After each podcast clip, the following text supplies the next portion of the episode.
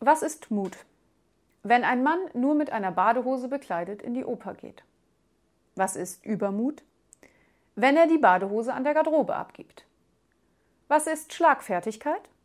Wenn die Garderobenfrau fragt, wollen Sie den Knirps nicht auch noch abgeben? Und was ist die Krönung der Schlagfertigkeit, wenn der Mann darauf erwidert, nicht nötig, ich habe einen Ständer.